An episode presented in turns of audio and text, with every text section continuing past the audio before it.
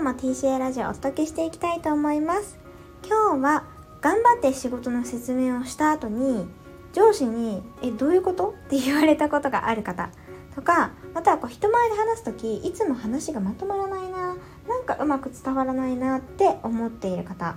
またはこうすごくまとめてお話できたなと思ったのにその後質問を受ける段階になって全然自分が論点にしたかった内容と違う内容で質問が来て結局なんか話の内容がごちゃごちゃになってしまう方そんな方に役立つとあの音声をお届けしていきたいと思います。この TCA ラジオではゆるくワンランク上を目指す働き方ということをコンセプトに企業副業コンサルタントのゆかりがふわっと軽くでもロジカルなビジネスレッスンをお届けしています。本日のテーマは So what と言われない話し方です。でこの So what って皆さん聞いたことありますかね？私が前職やっていた経営コンサルタントの、まあ、会社では「So what」ってすごい使われるというかあの実際に「So what」って言われないんですけど英語では言われないんですけどでも「So what」ってすごくあの概念としてはみんなに染みついている言葉だったんですよね。要は結局何が言いたいの？っていうことなんですよね。なのでこうお客様から「So what」結局何が言いたいの？または上司から「So what」えでどういうことなの？って言われない話し方をするためのポイントについて今日はお伝えしていきたいと思います。でこの話し方については私結構昔から興味があってもともと私は文章で何か伝えるっていうのが好きなんですね。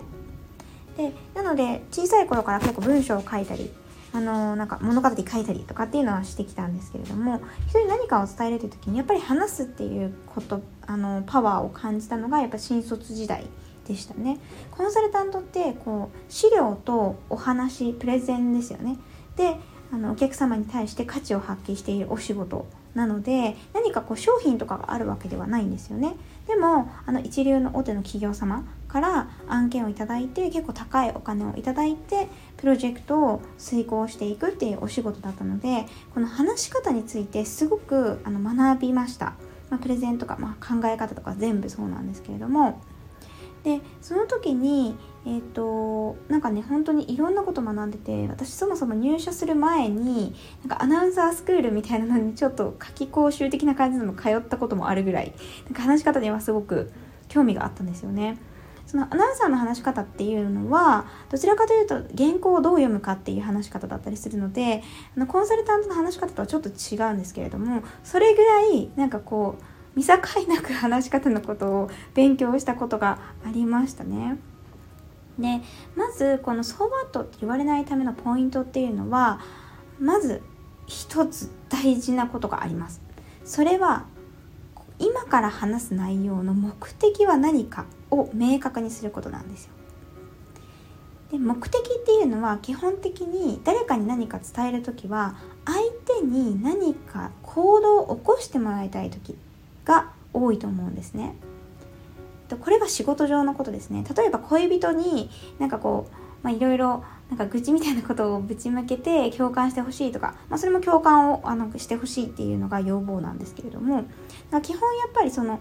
特にビジネスのシーンでは何が目的かっていうのを明確に話すのはとても大事かなというふうに思います。で相手にどんな行動をとってほしいのかっていうのを具体的にイメージしてあの話の内容を設計するということが大事です。でこのどんな行動って、まあ、いっぱいあるからなんか何にしたらいいのかよくわかんないっていう方もいらっしゃるんじゃないかなと思うんですけれども私の経験上大きくは3つに分けられると思います。相手が取る行動はまず承認か相談に乗ってもらいたいかと報告を聞いてもらいたいか。この3つだと思います。話す内容はですねほうれん草と言われるんですけどちょっとそのフレームとは違って報告承認相談。この3つにカテゴライズしてみると分かりやすいんじゃないかなと思います。で報告だったらただ相手に聞いてもらえばいいだけなのでふんふん分かったみたいな。で分からないところがあったら質問してください。でいいと思うんですね。で2個目の承認であればこれについて承認が欲しい。いいって言ってもらいたい。賛成してもらいたい。賛成した上で実施してもらいたい。だと思うのでいいか悪いかの判断を仰ぐ必要があるんですよね。でそうするとその判断をするための重要な要素をしっかり盛り込むっていう必要があります。で相談の場合これは結構上司だと多いんじ上司に対してお話しする場合は多いんじゃないかなと思うんですけれどもなんか今プロジェクトこういうふうに自分が進めていてここでちょっとつまずいてしまってどうしたらいいんだろうとか何かアイデアくれませんかとかそういった相談ですよね。なんかそこの3つに分けて目的をしっかり決めて相手にどんな行動をとってほしいかをイメージすることが大事です。でその上でどんな順番で何を話すのかっていうことについてなんですが話し方の順番は2つあります。1つは結論から話すことですね。例えばそうですね。あの本当に日常のシーンで言ったらうんと子供に着替えてもらいたいとしますよね。着替えしてください。お着替えしてくださいって言うとしますよね。ちょっと私が子供いるので日常的なシーンなんですけどで、まあ、子供にはこんな言い方はしないんですけどが着替えてくださいっていうふうに思っていたら相手にとってほしい行動は着替えをしてほしいですよね。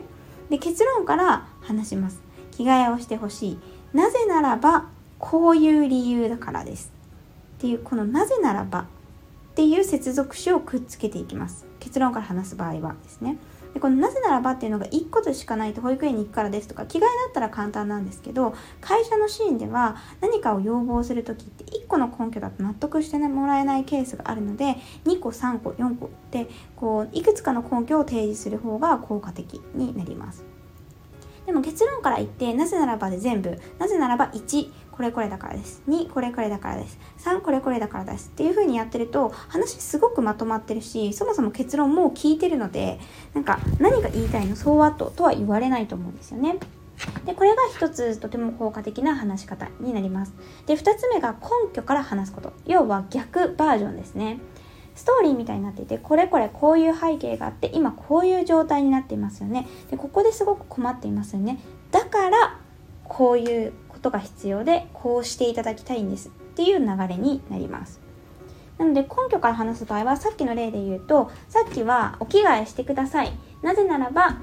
えっと、保育園に行くからですでなぜならば保育園に行く時はパジャマではなくて普通のお外で着るようなお洋服を着るからです。とかですね。そういう流れになるわけなんですけど逆の根拠から話す場合はそろそろ保育園の時間だよみたいな。で保育園に行く時は何するんだったかな？お着替えするんだよね？みたいな感じでだからこうですっていう風に根拠の方から話して流れ時系列とかので話した方が分かりやすい場合はこの方が根拠から話す方が分かりやすかったりします。過去こういう問題が起こって例えばこういったことがそれその時原因でしたよねだから今これが必要なんですみたいな形でですね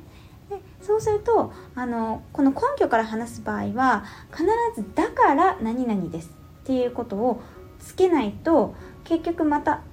なんか根拠だけ並んでると「で」ってなってしまうのでだから何々ですっていうところまでしっかり言うようにしていただくといいかなというふうに思います。